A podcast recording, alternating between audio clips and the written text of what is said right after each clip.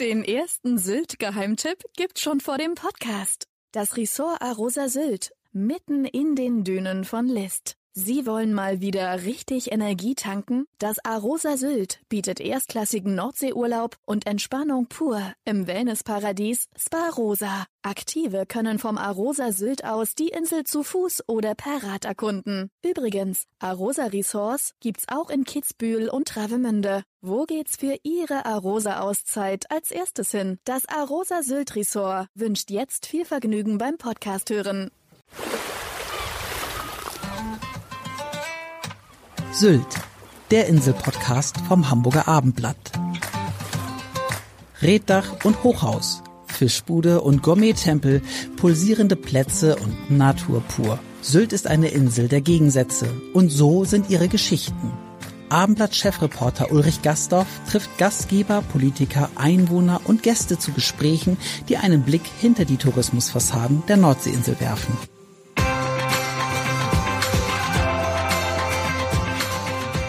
Den ersten Sylt-Geheimtipp gibt's schon vor dem Podcast. Das Ressort Arosa Sylt, mitten in den Dünen von List. Sie wollen mal wieder richtig Energie tanken? Das Arosa Sylt bietet erstklassigen Nordseeurlaub und Entspannung pur im Wellnessparadies Spa Rosa. Aktive können vom Arosa Sylt aus die Insel zu Fuß oder per Rad erkunden. Übrigens, Arosa Resorts gibt's auch in Kitzbühel und Travemünde. Wo geht's für Ihre Arosa-Auszeit als erstes hin? Das Arosa Sylt Resort wünscht jetzt viel Vergnügen beim Podcast hören.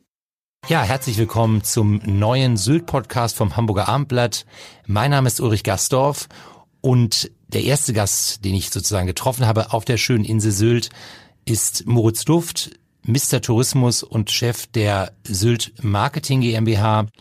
Wir haben gesprochen darüber, wie ist es angelaufen nach der Corona-Zwangspause. Seit viereinhalb Monaten sind die Touristen auf der Nordseeinsel zurück. Ja, wie läuft es eigentlich mit der Anbindung? Ähm, Moritz Luft wünscht sich zum Beispiel ein ICE für die Insel. Äh, wie ist es momentan mit der Preisgestaltung? Warum sind die Hotels so teuer? Ähm, was ist auf der Insel geplant, um den Verkehr zu entzerren? Und natürlich haben wir auch so ein bisschen in die Zukunft geschaut. Herzlich willkommen. Ja, ein herzliches Moin. Ja, es ist so, seit 1. Mai ist es wieder losgegangen auf der Insel. Davor hatten sie eine halbes Jahr Zwangspause bedingt durch Corona. Ich bin gerade eben durch die Friedrichstraße gelaufen, da ist ja richtig Traffic wieder, richtig viele Touristen. Erzählen Sie, wie ist jetzt gelaufen, die ersten gut vier Monate, nachdem der Lockdown sozusagen für Sylt das zweite Mal beendet wurde? Ja, für unsere Gastgeber, für die Insel ist es sehr, sehr gut gelaufen. Ähm, es war auch ähnlich wie im letzten Jahr auch vorhersehbar, dass der Wunsch, wieder auf die Insel dann äh, zu kommen, ähm, für viele Gäste dann ja auch endlich wieder in die Tat umgesetzt werden konnte. Das heißt, wir haben seitdem eigentlich so gut wie Hochsaison. Wir merken es natürlich jetzt in den Sommerferien, die jetzt gerade zu Ende gegangen sind. Aber es geht auch weiter, jetzt im September, im Oktober. Die Buchungslage ist sehr, sehr stark, wie überall an der Küste. Also der Wunsch jetzt nach dem Lockdown wieder ähm, ans Wasser zu wollen, zum, äh, zum Baden, ähm, zu Spaziergängen hier auf die Insel zu kommen, ist extrem groß.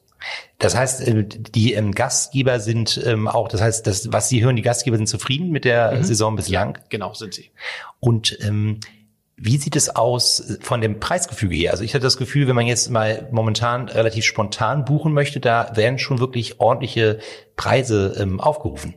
Ich glaube, man sieht hier recht deutlich, ähm, aber das ist auch kein Sonderfall hier auf der Insel, ähm, dass man äh, in einem ja, Bereich von Angebot und Nachfrage jetzt stößt. Die, Ange das, die Nachfrage extrem groß ähm, trifft auf das Angebot. Insofern ändert sich dann auch der Preis. Und das sehen wir hier sehr stark. In der Tat, also jetzt noch eine Unterkunft ähm, für spontan für die, für die nächsten Tage zu kriegen, ist fast schier unmöglich zu einem Preis, den man sonst gewohnt war. Aber ist es denn noch, äh, also sag mal, ist es denn noch reell, wenn, ich, wenn Sie sehen, dass Häuser der zwei, drei Sterne Kategorie für Einzelzimmer 350 bis 400 Euro pro Nacht aufrufen, wenn Sie jetzt über Booking.com oder Trivago gehen? Genau, das ist ein, ein Sonderfall jetzt, ähm, dadurch, dass der Nachfragedruck immens ist, aber es ist kein, kein Normalzustand. Also wir werden im nächsten Jahr sicherlich nicht ähnliche ähm, Aspekte so sehen. Ähm, wichtig, glaube ich, ist, und das, das gilt auch für die Nachbarinseln, da stimmen wir uns da regelmäßig auch ab, ähm, ja, frühzeitig zu buchen. Und ähm, die, die Nachfrage ist da. Wir werden mal sehen, wie es im nächsten Jahr sein wird. Wenn sicherlich der Wunsch wieder nach Auslandsreisen zunehmen wird, gerade für die Haupturlaube in den Sommerwochen, äh, wie sich dann die Nachfrage entwickeln wird. Aber wir sehen es jetzt schon, der, der Buchungsstand fürs nächste Jahr ist auch schon sehr, sehr positiv. Hm, also insofern glaube ich, sollte Maßgabe sein, wenn man auf die Insel möchte, äh, möglichst frühzeitig dann auch schon zu buchen und nicht erst lange zu warten und dann äh, abzuwarten. Also äh, die Spontanität ist momentan nicht so ganz so ähm, die beste Strategie. Aber hat sich das Preisgefüge nicht noch weiter nach oben entwickelt? Also ich sag mal, das ist ja auch kein Sylt-Phänomen, das gibt es ja auch in Hamburg. Mhm. Ähm, ist es nicht so, dass tatsächlich auch die Restaurants, die Hotels nochmal einen kleinen draufgelegt haben, selbst wenn ich jetzt, sagen wir mal, etwas frühzeitiger buche, also sich das Preisgefüge nochmal nach oben entwickelt hat, oder ist das? Ja, also in erster Linie sehen wir es in der Übernachtung. Und da ist natürlich ähm, die Preisgestaltung, also das klassische Yield-Management, äh, ja, äh, wichtiger denn je. In der Gastronomie sehe ich es nicht. Ähm, da sehe ich nicht natürlich, dass das äh, Lücken noch irgendwie versucht werden zu füllen. Da ist es eher so, dass ähm, gerade durch Abstandsregelungen und so weiter, dass man da weniger Kapazitäten vorhalten kann unter Umständen als äh, sonst, ähm, dass man natürlich auf jeden Umsatz angewiesen ist und damit einhergehend halt auch auf die Tatsache, dass wenn schon reserviert wird, dass man möglichst dann aber auch eine feste Reservierung als als Gast auch ähm, auch wahrnimmt und nicht sagt, oh, ich reserviere jetzt mal in vier Betrieben und am Abend überlege ich mal, welchen ich dann da aufsuche und den anderen dreien sage ich dann ab, wenn überhaupt. Ähm, und insofern, das zeigte sich jetzt gerade in den letzten Monaten, äh, wird halt auch für die Reservierung auch da äh, geschaut, ob man eine Anzahlung oder ein Stornokosten, in welcher Form auch immer, auch mit berücksichtigt. Denn das ist, glaube ich, für jeden Gastgeber wichtig, dann auch den Umsatz so gut wie möglich auch zu generieren. Nach diesen langen Tagen des Lockdowns, wir hatten im letzten Jahr 117 Tage Lockdown, ähm, jetzt in diesem Jahr sind es 120, ähm, also es ist schon für den Bereich Tourismus, ähnlich wie in Hamburg, wie in allen anderen Destinationen natürlich jetzt eine Zeit, ähm, in der wieder vieles nachgeholt werden muss. Das heißt also, auch wenn ich ähm, essen gehen möchte, dann muss ich zumindest eine Reservierung auf jeden Fall machen, weil sonst habe ich also es auch nicht möglich, einfach mal zu sagen, ich gehe mit meiner Frau und den drei Kindern einfach mal spontan abends irgendwie essen. Weil ja, das auch das wird ist schwer. Ja, okay. in der Tat, in der Tat. Und ähm, also das Thema Spontanität ist nicht so das, das Einfachste jetzt in dieser Zeit, in der gut gebucht ist. Wie ist es denn gefühlt? Ist es so, dass der Verkehr auf der Insel noch stärker geworden ist? Ich glaube, gerade ähm, gestern waren es Wartezeiten bis zu drei Stunden beim Autoreisezug. Wahrscheinlich auch dem geschuldet, dass vielleicht viele Leute sagen, das Auto ist das für mich doch in Corona-Zeiten so das sicherste Verkehrsmittel. Wie nehmen Sie das wahr? Diesen, also ist es richtig so, dass wirklich gefühlt noch mehr Verkehr auf der Insel ist jetzt in diesem Jahr? Mhm. Also ähm, in der Tat ähm, sehen wir durch die Corona-Situation, dass ähm, die An- und Abreise mit dem eigenen Auto die vermeintlich sichere Wahl äh, darstellt für viele. Das heißt, wir haben einen erhöhten Anteil an Pkw-An- und Abreisen, die ja alle über den Autozug, ähm, das haben wir zwei Anbieter, oder über die Syltfähre auf die Insel kommen und, und zurück. Das heißt, wir haben da auch nur bestimmte Kapazitäten und dann kann es auch leider immer wieder Zurückstaus kommen, die dann auch äh, mal bis zu drei Stunden dauern. Ähm, Dennoch sehen wir, dass die, die Aufenthaltszeiten in den letzten Jahren kürzer wurden. Das heißt, wir haben in den äh, zurückliegenden zehn Jahren mehr Anreisen und Abreisen, ähm, aber nicht mehr Übernachtungen insgesamt. Das heißt, die Gäste blieben nicht länger, ähm, eher kürzer und damit einhergehend stieg auch so ein bisschen die Hektik. Mehr Anreisen, mehr Abreisen, mehr Mobilität auf der Insel. So, und diese beiden Effekte, also einmal die Corona-Situation, vermeintlich sicheres Reisen und auch äh, vermehrte An- und Abreisen, ähm, sorgt ein bisschen mehr für ähm, Traffic hier auf der Insel. Und äh, das ist die große Herausforderung für die nächsten Jahre. Und das Mobilitätsthema ist eines der großen Themen für die Insel, ähm, hier die Verkehrsströme mehr zu entzerren, mehr Transparenz zu schaffen, ähm, so man auch auf alternative Verkehrsformen ausweichen kann, nicht immer mit dem eigenen Auto an- und abreisen zu müssen oder sich auf der Insel zu bewegen. Aber müsste man da nicht auch sagen, also ähm, wir sprachen schon häufiger über das Thema ähm, Bahnanreise. Ich rede jetzt von der Anreise von Hamburg beispielsweise mit dem Zug. Momentan ist man drei Stunden dreißig unterwegs, weil es wieder irgendwelche Baustellen an der Marschbahn planmäßig gibt. Aber auch sonst ist ja eigentlich 2,57 oder es gibt ja mal so einen Expresszug, der dann irgendwie zweieinhalb braucht. Müsste man da nicht einfach mal irgendeinen Zug, es müsste ja möglich sein, der wenigstens irgendwie um die zwei Stunden fährt. Würden Sie nicht auch sagen, dass das Angebot da noch attraktiver werden müsste von der Bahn zwischen Hamburg als ja. Hauptanreisepunkt, sage ich mal, als Knotenpunkt, auch wenn die Leute jetzt aus dem Süden kommen, nach ähm, Sylt? Das wäre für, oder aus, aus Sicht der Insel und auch der Nachbarinsel, wenn es bis Nibel und dann Dagebüll mit der Fähre weiterginge, natürlich der größte Wunsch. Also da haben wir alle drei das, das, das gleiche Ziel. Ähm, zwischen Hamburg und Sylt äh, liegen dann aber noch einige Bahnsteige und, und äh, einige ähm, Pendlerzentren, auch für, für Hamburg, so dass jeder Bahnhof, jeder Ort, jede Stadt ähm, entsprechende Interessen verfolgt. Und äh, für die NASH, das ist äh, die Gesellschaft, die für das Land Schleswig-Holstein diesen ganzen äh, Verkehr auch bestellt, ähm, ist es dann schwierig auszuklammern, auszugrenzen und dann wirklich den Fokus auf Sylt zu legen. Ähm, das ist für uns immer wieder sehr bedauerlich. Das heißt, wir haben ganz viele Halte ähm, ja. aus Sicht der Gäste völlig unnötig, aber aus Sicht der Pendler, die in Schleswig-Holstein unterwegs sind, dringend notwendig. Und da muss man immer wieder Kompromisse finden. Gott sei Dank haben wir den IC. Wir hätten gerne einen ICE, wir haben nur keine Oberleitung. Ähm, es ist ja immer noch mit Dieselloks befahren. Und insofern wird sich jetzt zeigen, dass, und das ist eine Anforderung in den nächsten Jahren, nicht nur Teile noch zweigleisig auszubauen, damit endlich Verkehre stabiler laufen und nicht so viele äh, Verspätungen dann immer passieren. Und dass wir möglichst elektrifiziert ähm, die Bahn äh, anbieten, ähm, damit wir dann auch Fernverkehrszüge stärker bekommen. Und die sind natürlich im Vorteil, dass sie nicht überall halten und einfach durchfahren. Und ich glaube, das wird den Komfort für Gäste auch stärker anheben. Also das heißt, ähm, großer Wunsch wäre ähm, ein ICE nach Sylt. Das ist es, das ist unser Ziel. Ginge das denn auch über den Damm dann rüber nachher? Das, das wäre theoretisch machbar. Das Land prüft gerade auch ähm, und ähm, bereitet vor. Und ähm, ich denke mal, dass, dass das durchaus äh, realistisch sein sollte. Jetzt würden wir mal sagen, dieser Wunsch wird irgendwann erfüllt.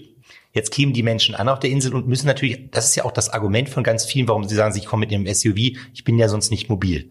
Gut, man kann sich Räder ähm, leihen, aber es gibt ja auch, glaube ich, ähm, neue, auch da neue Strategien, was man einfach als da als Mobilitätsangebot auf der Insel machen kann. Was haben Sie da sozusagen neu? Ja, seit einigen Wochen. Ähm, die Hamburgerinnen und Hamburger kennen das mit dem Moja-Angebot. Ähm, das sind sogenannte Ride-Pooling-Angebote. Das heißt also Großraumtaxen, ähm, in denen mehrere Fahrgäste zu unterschiedlichen Zielen, aber zum Teil gleiche Richtungen unterwegs sind. Und das heißt bei uns äh, Sylt äh, Ride, ähm, ein Angebot unseres Verkehrsbetriebes und es wird schon sehr, sehr gut angenommen und ich glaube, dass das Verkehrsformen oder Mobilitätsformen sind, die als Alternative zum Pkw äh, durchaus interessant sind. Denn wenn wir ein Gäste-Ehepaar aus Kaitum beispielsweise haben, die ähm, abends bei Gosch in List einfach mal am Hafen essen wollen, dann wird es schwer sein, mit dem ÖPNV da hochzukommen und wieder zurück. Und ich glaube auch nicht so attraktiv, mit dem Fahrrad beide Strecken zu fahren.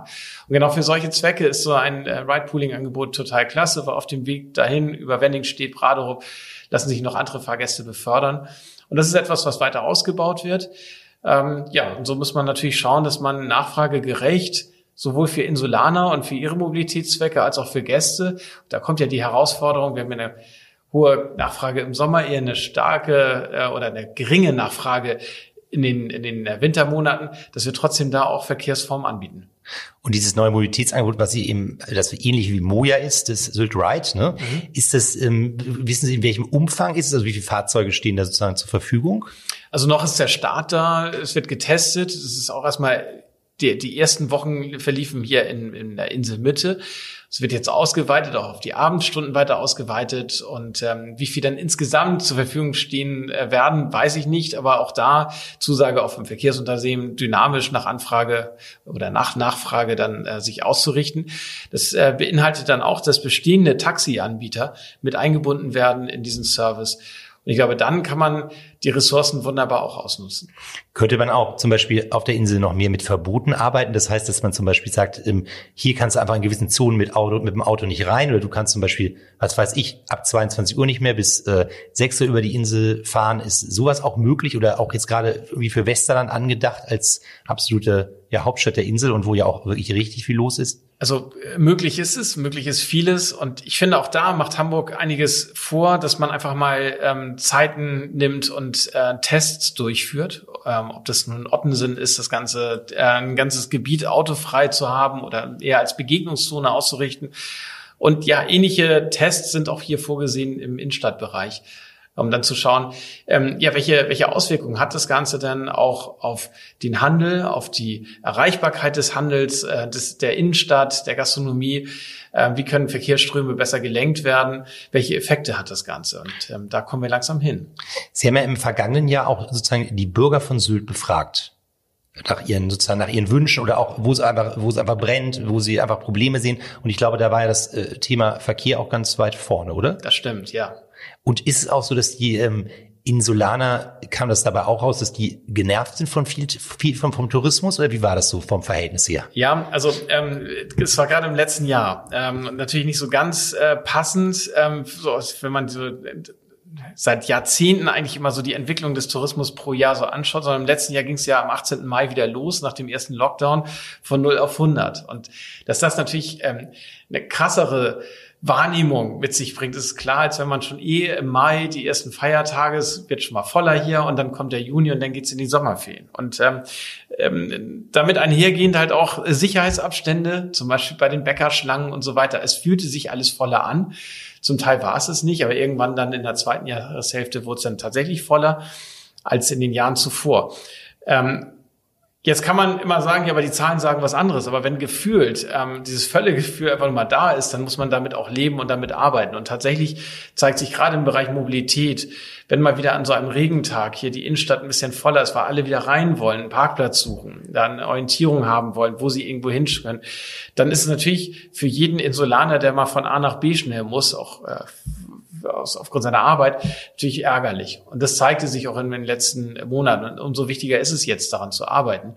Und das, was verfügbar ist, wir haben genügend Straßen meines Erachtens auf dieser Insel, sie so auszurichten, ähm, dass man, wie eben schon gesagt, bevorrechtigt. In dem einen Fall sind es äh, die Anbieter oder die, die, die Nutzer PKWs, in dem anderen sind es dann eher Fußgänger, Radfahrer. Und ich glaube, die, die Aufgabe ist jetzt dringend notwendig. Also auch mehr für den, äh, sozusagen für die Radfahrer zu tun, weil wenn man über die Insel fährt mit dem Fahrrad, teilweise sind ja die Autostraßen sehr breit, die Radwege aber sehr eng. Also es ist ja, da ist ja, ja ganz viel Luft nach oben, oder? Naja, und das, das äh, ist auch das gleiche Problem wie in jeder Stadt. Sie haben ja nicht nur Fahrradfahrer, Sie haben den E-Bike-Radfahrer, der ja noch mal ein bisschen schneller unterwegs ist. Sie haben jetzt vermehrt Lastenräder, auch wie in der Stadt. Ähm, das heißt, auch da sind, sind die Breiten passend, so dass man sich begegnen kann. Ähm, wir haben hier natürlich sehr viele Freizeitfahrradfahrer, die mit der Familie unterwegs sind. Also keine klassischen Pendler. Das heißt, man muss auch schauen, dass, dass gerade kleinere Kinder sich noch sicher und wohlfühlen beim Fahrradfahren. So diese ganzen Perspektiven muss man mit reinnehmen. Aber trotz alledem ist das eine Herausforderung, an der jede andere Kommune auch arbeitet und äh, Lösungen findet. Insofern bin ich auch guter Dinge, dass wir in absehbarer Zeit da auch entsprechende Fortschritte machen werden. Genau, und Sie wollen ja eigentlich mehr für die Bürger auch tun. Also eben nicht nur immer für die Touristen, sondern das ist ja, Sie wollen ja mehr auch den Lebensraum äh, attraktiver machen für die Einheimischen hier. Ist das richtig? Ja, also ich nehme mich selber ja nicht nicht aus, auch ich gehe in der Freizeit an den Strand oder gehe ins äh, in ein, ein, eine Veranstaltung und letztendlich richten wir unsere Aktivitäten sowohl für die Gäste aus, die auf die Insel kommen, als auch für die, die hier auf der Insel schon leben. Und ähm, das ist etwas, was vielleicht eine neue Sichtweise beinhaltet, aber letztendlich hat es damit auch gleichzeitig den Erfolg, dass wir einen weiteren Aufgabenbereich äh, den wir seit, seit einiger Zeit auch übernehmen, nämlich den Standort Sylt als Lebensraum auch zu vermarkten, durchaus mit äh, gut mit einbeziehen können. Denn ähm, für viele Betriebe ist es mittlerweile schwieriger, neue Mitarbeiter zu finden als neue Gäste. Und insofern versuchen wir da auch passende Hilfestellung zu geben, ähm, Mitarbeiter zu finden, die hier glücklich auf der Insel werden, nicht nur im Betrieb, sondern auch auf der Insel als, als Lebensmittelpunkt. Aber da müsste man ja in erster Linie auch äh, genug bezahlbaren Wohnraum schaffen für diese Mitarbeiter, weil das ja oft ein Punkt ist. Ne? Und ähm, wie ist es da momentan auf Sylt? Wird da viel gebaut für die für die Leute, für die normalen Menschen? Ja, in der Tat ist das der größte Knackpunkt. Ähm, Wohnraum ist wirklich rar und es ist äh, auch der, der Haupthinderungspunkt für viele, die tatsächlich interessiert sind, auf die Insel zu kommen. Nichtsdestotrotz ähm, wird von kommunaler Seite aus viel unternommen, ähm, um auch Wohnraum zu stellen, der dann als Mietwohnraum zur Verfügung stünde oder auch äh, es gibt Erbpachtangebote, ähm, so dass man dann zumindest schwer das, das äh, die Immobilie kaufen kann, aber das Grundstück weiterhin im Besitz äh, und im Eigentum ähm, der Kommune bleibt. Ähm, so, da werden wir in den nächsten Jahren sicherlich auch da Fortschritte und, und Verbesserungen sehen Nichtsdestotrotz sehen wir es als Notwendigkeit an, jetzt schon auch aktiv zu werden und Sylt als, als Lebensraum auch äh, stärker zu positionieren. Weil ich glaube auch genauso ist für, für junge Familien die Frage, wenn ich mich für einen Job hier auf der Insel interessiere, wie sieht's mit der Kinderbetreuung aus? Welche Schulformen gibt es hier? Welche Sportvereine gibt es hier? Und ähm, insofern sehen wir da auch äh, die Notwendigkeit, Sylt auch so entsprechend in äh, der Form zu kommunizieren weil es ja auch schwierig wäre, wenn sie quasi ganz viele Gäste hätten, aber sie hätten da keine Mitarbeiter mehr, die sich um die Gäste kümmern können, dann ähm, müssen die Gäste irgendwann zum Selbstversorger werden. Also ich glaube, das ist wirklich ein ganz, ganz wichtiger ja. Punkt, dass man die mit äh, die Leute auf die Insel holt, die dann hier auch arbeiten. Wir sehen es gerade in diesem Jahr. Also es gibt ein, ein Bekleidungsgeschäft zum Beispiel am Lister Hafen, also wirklich in einem, in einem Hotspot der, der Insel, ähm, das jetzt Mittwochs und Donnerstags Ruhetag einlegt, zum Schutz der Mitarbeiter, die dort äh, tätig sind. Äh, weil das Aufkommen so groß ist ähm, und aber auch Mitarbeitermangel so groß ist, dass man halt solche Wege gehen muss. Und ich glaube, das ist, gilt für uns alle, ähm, da auch im Bereich der Unverfügbarkeit auch mal zu akzeptieren, ähm, dass nicht immer alles machbar ist, alles verfügbar ist und man da auch einen guten Mittelweg finden muss, solange es natürlich auch für den für den Gastgeber oder für den Betrieb auch irgendwie im Umsatz und äh, in, den, in den Geschäften auch einigermaßen erträglich läuft. Aber ich äh, finde, das ist eine Situation, ähm, die sehen wir immer mehr. Also natürlich bedingt durch Mitarbeitermangel müssen ähm, Routinen oder Arbeitsabläufe neu gedacht werden, auch in der Gastronomie. Ähm, und zum Teil muss man dann solche Einschnitte mitnehmen. Und ich erwarte, dass auch dann äh, Gäste dann auch entsprechend äh, das akzeptieren und in, in, Kauf nehmen und nicht bemängeln, weil das gehört leider dazu. Gut, aber der, das, dieses Thema Fachkräftemangel oder ist eigentlich ein Mitarbeitermangel, weil man muss ja nicht Fachkraft sein, wenn man in der Gastronomie arbeitet unbedingt, ist ja eigentlich, eigentlich auch hausgemacht, nicht nur der Wohnraum, sondern auch die Bezahlung. Das ist nicht nur die Bezahlung. Ähm, wir, wir sehen es in vielen anderen Bereichen, dass ähm, einfach, fangen wir mal an mit der Ausbildung. Ich selber habe eine Ausbildung in Hamburg als Hotelkaufmann noch gemacht ähm, und war dankbar, dass ich vor dem Studium mit einer Ausbildung anfing. Das ist mittlerweile ganz und gar nicht so gesehen, sondern nach der Schule folgt eigentlich in der Regel mittlerweile das Studium. Und diese ganzen Ausbildungsberufe im Bereich des Hospitality-Bereichs, also auch Restaurantfachleute, Köche, die leiden extrem. Das heißt also, da äh, neue Kräfte zu bekommen, ist immer, wird immer schwieriger. Das hat also nichts mit Bezahlung oder mit, mit der Insel, mit Wohnraum zu tun. Und ähm, daran leidet die gesamte Branche. Und dann natürlich haben wir dann die Situation, wenn wir hier eine Vollbeschäftigung haben, ähm, das, wir haben es wir haben es jetzt zeitweise gesehen im Sommer durch die Testzentren, war es da interessanter, in den Testzentren zu arbeiten als in der Gastronomie. Sie haben geregelten Job von, von morgens bis abends. Sie haben keine Spätschicht. Ähm, all das, was in der Gastronomie natürlich auch noch mit dranhängt. So dass also dann alleine dadurch durch so einen kleinen Effekt schon äh, der Gastronomie hier wieder Jobs fehlten. So, und jetzt geht es natürlich einerseits um die Bezahlung, um die Wertschätzung, aber auch, ähm, aber auch, wie, wie schaffe ich es, ähm, ja, sinnstiftend auch den, den Job so auszurichten, dass, dass man für sich selbst dann auch investieren kann, ähm, weiterkommen kann, dass man vielleicht auch jungen Menschen eine, eine, eine Plattform schafft, um dann weiter raus in die Welt zu gehen, das Ganze mitzunimmt, also ja, in junge Menschen zu investieren, in die gesamte Branche zu investieren. Und nicht einfach nur mit dem Blick, ich muss sie aber halten, halten, halten, sondern dann ja junge Ambassadoren rausschickt in der Hoffnung, dass sie als Multiplikatoren auch wieder den einen oder anderen dann hier auf die Insel ranziehen. Also mit dieser Offenheit anzugehen. Und ich sehe da sehr viel auch ähm, im Bereich der Arbeitskultur in Skandinavien, ähm, von der wir uns da sehr viel abnehmen äh, können oder ähm, rausziehen können. Ähm, das ist so etwas, was wir hier jetzt äh, zusammen mit den Sylter Unternehmern. Die sitzen hier nebenan. Wir sind so der, der Verbandskasten hier der Insel, wir beiden Verbände, äh, die Unternehmen hier schulen wollen. Also ein bisschen mehr offener ranzugehen. Ähm, denn wir werden uns mit dem, mit dem Fachkräftemangel noch äh, einige Jahrzehnte auseinandersetzen müssen. Planen Sie nicht sogar eine ähm, Kampagne irgendwie gerade zu dem Thema Mitarbeiter? Genau. Ähm, einmal Mitarbeiter natürlich ähm, in erster Linie, um äh, die, die vakanten Jobs ähm, zu füllen, aber gleichzeitig um auch ähm, aufzuzeigen, wie lebt sich hier auf der Insel. Ähm, ich glaube, dass, dass sich viele Gäste auch immer mal, ähm, gerade wenn sie auf dem Autozug auf die Insel sind, die Frage stellen, Mensch, hier könnte ich eigentlich auch mal leben und arbeiten. Ähm, also eigentlich haben wir ganz gute Voraussetzungen. Die Frage ist nur, ja, wie lebt sich dann wirklich konkret hier? Ähm, nicht nur für zwei Wochen im, im Sommerurlaub, sondern ähm, das ganze Jahr über, wenn es auch mal im Winter ein bisschen stürmt, ähm, was habe ich da für Freizeitangebote? Denn, und das ist ja ein bisschen problematisch, wir haben es ja gerade eben angesprochen, Hamburg ist dann äh, drei Stunden Bahn entfernt. Das wäre so die nächste große Stadt äh, und das wäre so natürlich als Konterpart zur Insel immer ideal, dahin zu kommen. Wie heißt die Kampagne? Hat die einen Namen sozusagen, wie man um Mitarbeiter jetzt werben möchte? Ähm, genau, wir hatten die erste Kampagne, hieß Sylt stellt ein und wir haben jetzt das Thema Inselliebe. Das heißt, wir haben kleine Videos äh, erstellt, wir haben elf Mitarbeiter einfach mal begleitet bei ihrer Arbeit. Da waren Tischler dabei, Koch, ähm, Lehrer, äh, so unterschiedliche Branchen, also gar nicht mal mehr sehr stark nur aus dem, aus dem Gastgewerbe ähm, und haben auch geschaut und durften auch begleiten während des der Freizeit, der Freizeitaktivitäten. Ähm, und das werden wir jetzt so ab Oktober ähm, regelmäßig ausrollen und, und bewerben. Inselliebe ist da das Thema. Sehr schön. Jetzt muss man natürlich nochmal fragen, jetzt haben wir viel über Mitarbeiter gesprochen, auch viel über die Einheimischen auf der Insel, aber klar, ohne Tourismus geht es nicht. Ähm, das heißt ja auch, die Frage ist, ähm, wie sieht es denn mit weiteren äh, touristischen Großprojekten aus? Also es gibt ja einmal Lanzerhof, mhm. was gerade, glaube ich, Ende des Jahres auch an den Start gehen soll. Ja, Im ähm, März, eher Anfang nächsten Jahres. Okay, ja. dann hat, hat sich das wieder ein bisschen verzögert. Ähm, und ähm, das ist ja für ein sehr exklusives Klientel eher auch so ein bisschen, ich sage mal, ähm, ja, Gesundheitscharakter. Gibt es denn ansonsten auf der Insel momentan ähm, Planungen für größere Projekte, die den ja. Touristen zugutekommen?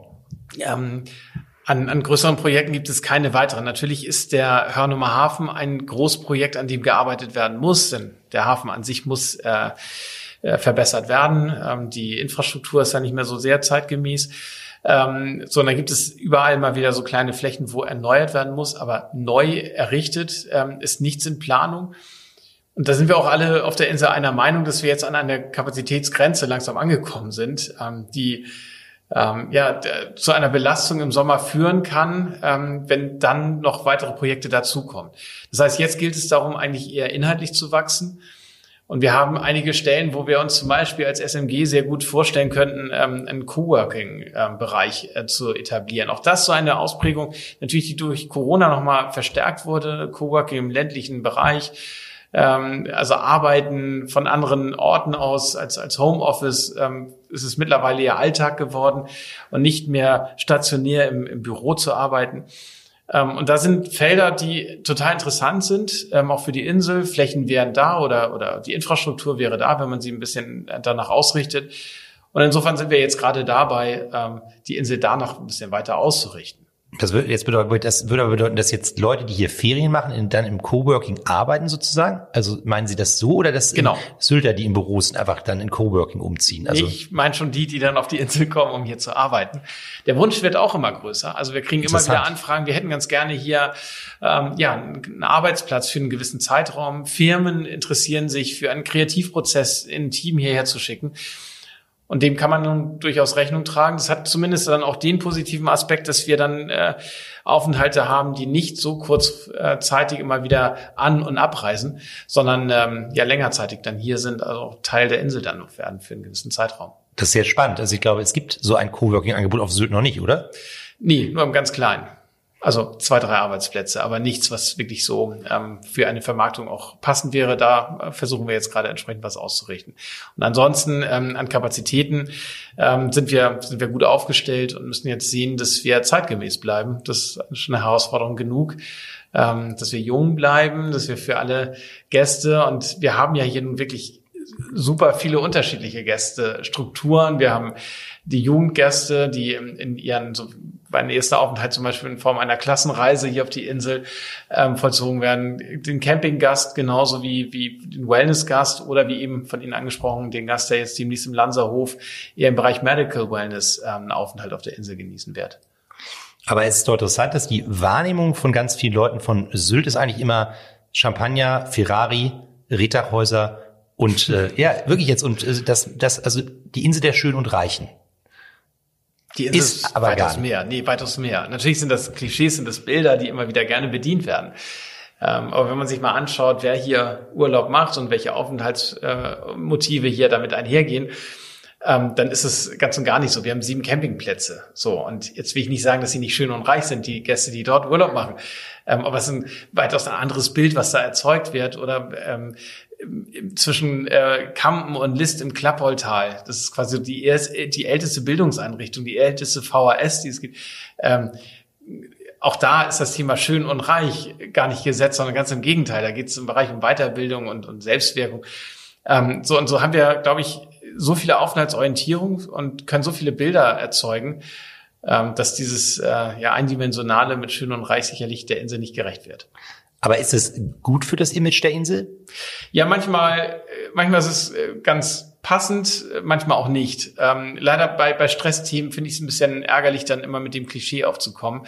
In anderen Bereichen spielt die Insel auch mit dem Klischee schön und reich und da passt es eigentlich ganz gut. Da kann man auch mal drüber schmunzeln und drüber lachen. Und ich finde, es ist immer nicht ganz so ernst zu nehmen, passt dann wirklich ganz gut.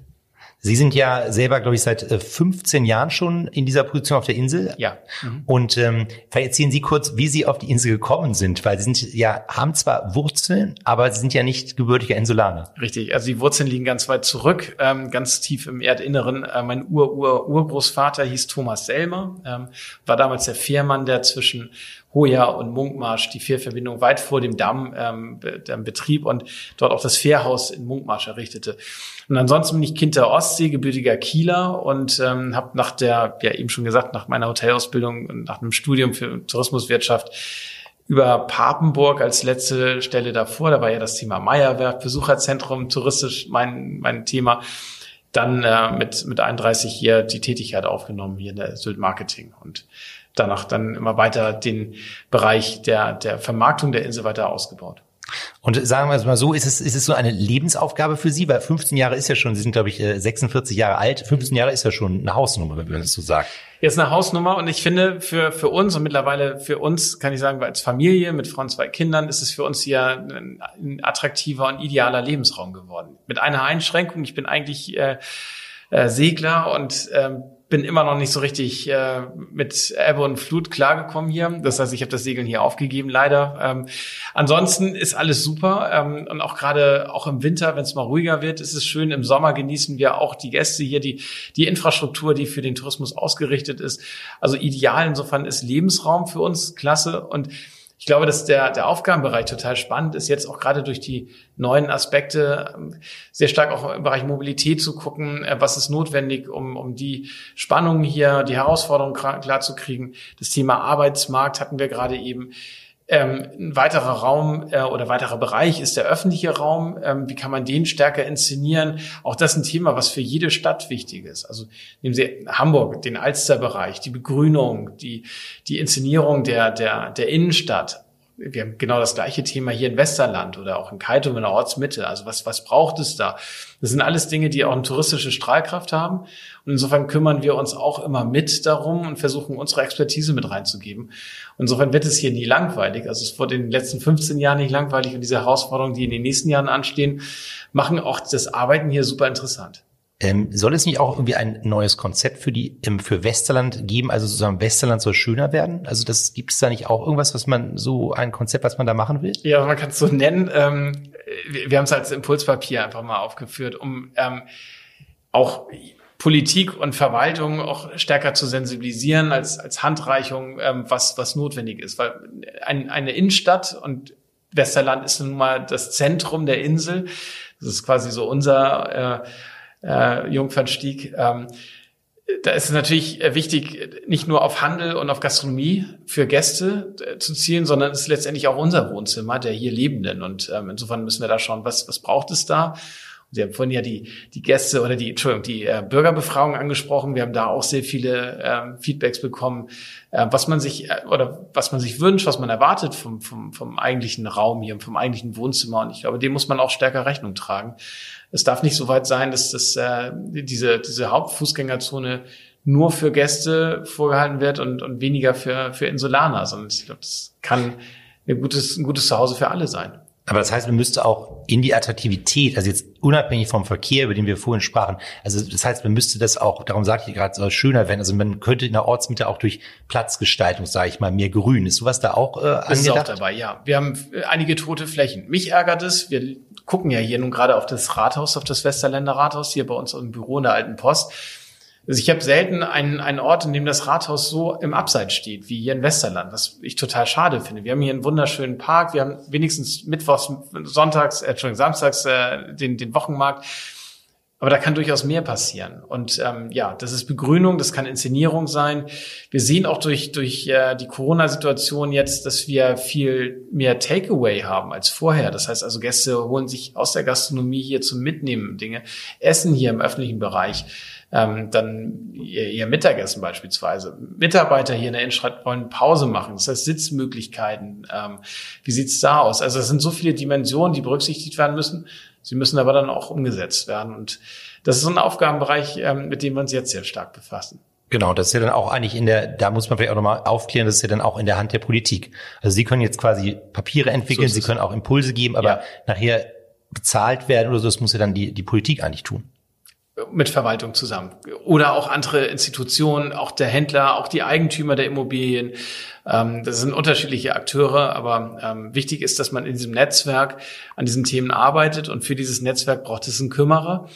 Und das ist so zum Beispiel jetzt in diesem Impulspapier für uns äh, ein wichtiges Thema, dass wir sowohl für den öffentlichen Bereich als auch eben schon ja angesprochen für die Mobilität ähm, jeweils äh, solche Netzwerke auch haben. Ich glaube, so kommen wir dann weiter also ein Kümmerer in Form einer Person, wirklich in Form eines, sage ich mal, wie es in Hamburg sich nennt, City Manager, City Managerin, ja. sowas in der ja, Art? Genau, so in der Art.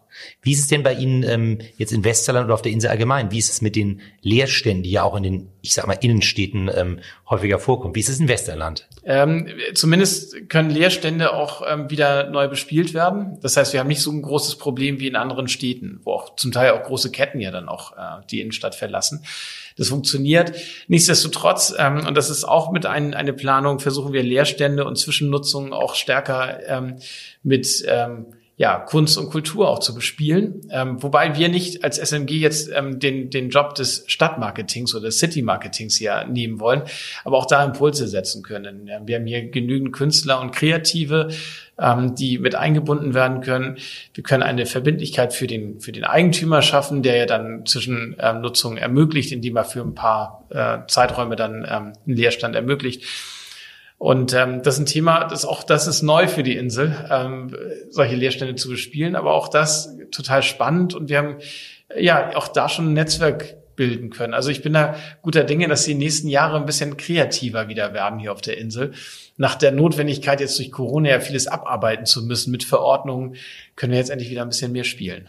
Was ich aber spannend äh, fand, da war dieses Thema nochmal mit dem, mit dem Tourismus und den Kapazitätsgrenzen, was Sie dann ja auch gerade sagten. Wir sind daran, also das heißt, geht auf der Insel schon jetzt das böse Barcelona-Wort, die Angst vor Overtourism dann auch um? Das Wort wird häufig genutzt auf Sylt. Ähm, ich tue mich damit etwas schwer. Ähm, wir leben das in Barcelona äh, oder wir, wir, wir legen hauptsächlich vom Tourismus. Und ähm, wir müssen nur sehen, dass und das ist ähm, eine Notwendigkeit, die wichtiger denn je ist. Wir müssen erkennen, dass, dass der Tourismus nicht nur hier, ich denke mal an vielen Stellen auch an, an der Küste Deutschlands, an Kapazitätsgrenzen langsam gekommen ist. Das bedingt jetzt einen Paradigmenwechsel. Also nicht immer mehr auf Wachstum immer zu gehen, sondern jetzt zu gucken, wie kann ich alle ähm, Ausprägungen so einsetzen, dass ich halt auch entsprechend nachhaltig mich äh, ausrichten kann. Und zum Thema Nachhaltigkeit gehört auch, dass wir auch unsere bestehenden Gastgeber entsprechend nachhaltig, also nicht nur ökologisch ähm, passend, sondern auch sozial passend äh, ausrichten. Da setzen wir gerade zum Beispiel jetzt eine, eine Initiative an, ähm, haben jetzt mit Gastgebern angefangen im Bereich Beherbergung, dass wir sie entsprechend zertifizieren, dass wir sie schulen werden das erweitern um äh, die Gastronomie, also Kulinarik und auch um Sylter Produkte. Und ich glaube, das ist einfach wichtig. Wie gehen wir jetzt mit den Kapazitäten um und wie kriegen wir das Verständnis der Einwohner? Ähm, und auch die Akzeptanz der Gäste in ein, in ein Gleichgewicht. Aber was sind das für Zertifikate? Wie muss ich mir das vorstellen, wenn Sie gerade sagten, Sie zertifizieren dann die Gastronomie? Wie nennt sich das? Ist das dann das Sylt Gastro-Zertifikat oder? Ähm, mit einer Ausprägung, wie es heißen wird, äh, wird sich jetzt zeigen. Ähm, ich finde, man kann sich ganz gut ähm, auf der Nachbarinsel Föhr anschauen, bei den äh, Gastgebern, die sich Föhr Green nennen oder Föhr Green, ähm, die einfach gewisse Standards äh, berücksichtigen, sie leben der, der erste Schritt ist überhaupt erstmal, sich mit diesen Standards auseinanderzusetzen. Ähm, also ob das nun energiesparende Maßnahmen sind, äh, Maßnahmen auch zur Mobilität. Wie kann ich den Gästen ein entsprechendes Mobilitätsangebot vorhalten? Ähm, wie kann ich meinen Mitarbeitern einen guten Arbeits, ein gutes Arbeitsumfeld bieten? Ähm, das sind die Aspekte, die da berücksichtigt werden. Und ich, äh, gerade durch so ein Siegel hat man eine spielerische Möglichkeit, sich äh, mit diesen Themen auseinanderzusetzen und daran auch sich äh, dann entlang zu hangeln und zu wachsen. Und das heißt, das würde von ihr, also auch von der SMG Sylt Marketing auch äh, rausgegeben das, das wird rausgegeben und soll im nächsten Jahr zur nächsten Saison dann stehen, ja. Wie würden Sie ähm, selber, wenn Sie ähm, mit drei Worten ähm, die Insel beschreiben sollen, wie würden Sie die Insel beschreiben? Jemand, der Sie nicht kennt, Sie haben drei Worte. Rau, naturschön als ein Wort und ähm, ja, lebhaft. Das hört sich gut an. Ich merke schon, Sie sind ja, wie Sie seit 15 auf der Insel. Sind Sie eher ähm, sind Sie eher Campen oder sind Sie eher Kaitum? Also sind Sie viel ähm, ja, ich finde so alles. Also ähm, wir leben etwas untypisch mitten im Zentrum, ähm, also in einer der Fußgängerzonen mit mit der Familie, also etwas sehr trubelig. Ich finde es total klasse. Ähm, trotz alledem haben wir kurze Wege, um schnell wieder rauszukommen und für uns zu sein. Und ich finde, das ist so etwas, ähm, was Sylt ausmacht. Also es ist nicht Campen oder Kaitum, es ist eh beides, weil die Wege sind hier so kurz, ähm, selbst mit dem Fahrrad, also noch niemand mit dem Auto, dass man hier alles in kürzerer Zeit äh, nutzen kann. Und ähm, wir haben den Ellenbogen, wir haben die Dünentäler dann etwas südlich darüber, ähm, so, so dass man mitten im Nichts stehen kann und ist irgendwie einen halben Kilometer weiter wieder äh, an der Buhne 16 und hat ein bisschen mehr Trubel. Und äh, was ist Ihr äh, Lieblingsort auf der Insel? Er wird nicht verraten, aber einer der Lieblingsorte ähm, ist momentan ähm, der Hafen Rantum. Ich finde, das ist ein schöner kleiner Hotspot, ähm, der in sich gewachsen ist mit einer äh, Kaffeerösterei, dem ähm, sehr, sehr guten Fischbrötchen, viele sagen dem besten Fischbrötchen, ähm, eine raue Ecke, für, für Familien super klasse, weil es, es gibt dort, die nennt sich die Schrottnase, eine kleine Landzunge, ähm, die den, den Hafenrand um so ein bisschen äh, abschließt, ähm, mit alten Ziegelsteinen, die dort einmal aufgeschüttet wurden. Eigentlich das beste Lego-Paradies, nur mit größeren Steinen für Kinder. Die können da, die können da stundenlang irgendwelche Türme und kleine Bauten bespielen. Also ein toller, toller Punkt, der gar nicht mal so auf der touristischen Landkarte von vielen Gästen steht, aber von immer mehr geliebt wird. Und ähm, ja, Rantumer Hafen. Sehr schön. Wo sehen Sie Hamburg, äh, Quatsch, Entschuldigung, wo sehen Sie Sylt ähm, in fünf Jahren? Ähm, als was die Mobilität betrifft, ähnlich attraktiv wie Hamburg. Ähm, wenn ich da an, an die Transparenz denke, wie einfach ich mich von A nach B in Hamburg bewegen kann mit unterschiedlichen Verkehrsmitteln, dann wünsche ich mir das auch in fünf Jahren ähm, auf der Insel. Ähm, ja, und mit, mit konkreten Maßnahmen, die unsere Klimaschutzziele ähm, be berücksichtigen und darauf einzahlen. Denn das ist für uns alle, darüber haben wir jetzt gar nicht gesprochen, aber die wichtigste äh, Grundlage natürlich, ähm, wir, wir leben hier auf einer Insel, umspült vom, äh, von der Nordsee, ähm, die natürlich durch die Klimaauswirkungen Auswirkungen äh, entsprechend bedroht sind und ist. Und der Tourismus an sich ähm, ist natürlich immer wieder mit, mit äh, äh, CO2-Ausstoßen versehen. Äh, wie, wie kann man das aber übereinander kriegen? Also man kann ja nicht einen Tourismus hier verbieten, sondern wie kriegt man den Tourismus so hin, dass er klimaneutral möglichst ausgerichtet werden kann als Zielsetzung? Und in fünf Jahren möchte ich da weitaus weiter sein, als wir es jetzt sind. Super, ganz herzlichen Dank, äh, Moritz Luft, für das Gespräch. Ja, und ich hoffe, dass Sie dann alle beim nächsten Podcast wieder reinschalten. Und in diesem nächsten Podcast spreche ich mit Jan Philipp Berner. Das ist der Nachfolger von dem legendären Johannes King im Söringhof, dem einzigen Zwei-Sterne-Restaurant auf der Insel. Ja, und mit über was werde ich wohl mit ähm, Jan Philipp Berner sprechen? Natürlich über das Thema Kulinarik. Und wenn dieses Format gefallen hat, dann können Sie diesen Podcast auch abonnieren, und zwar bei Spotify oder bei Apple Podcast. Und dann habe ich noch einen tollen Hinweis für alle Freunde dieser wunderbaren Insel. Ab dem 21.09. gibt es im Zeitschriftenhandel das wunderbare neue Sylt-Magazin vom Hamburger Abendblatt zu kaufen. Weitere Podcasts vom Hamburger Abendblatt finden Sie unter abendblatt.de slash podcast.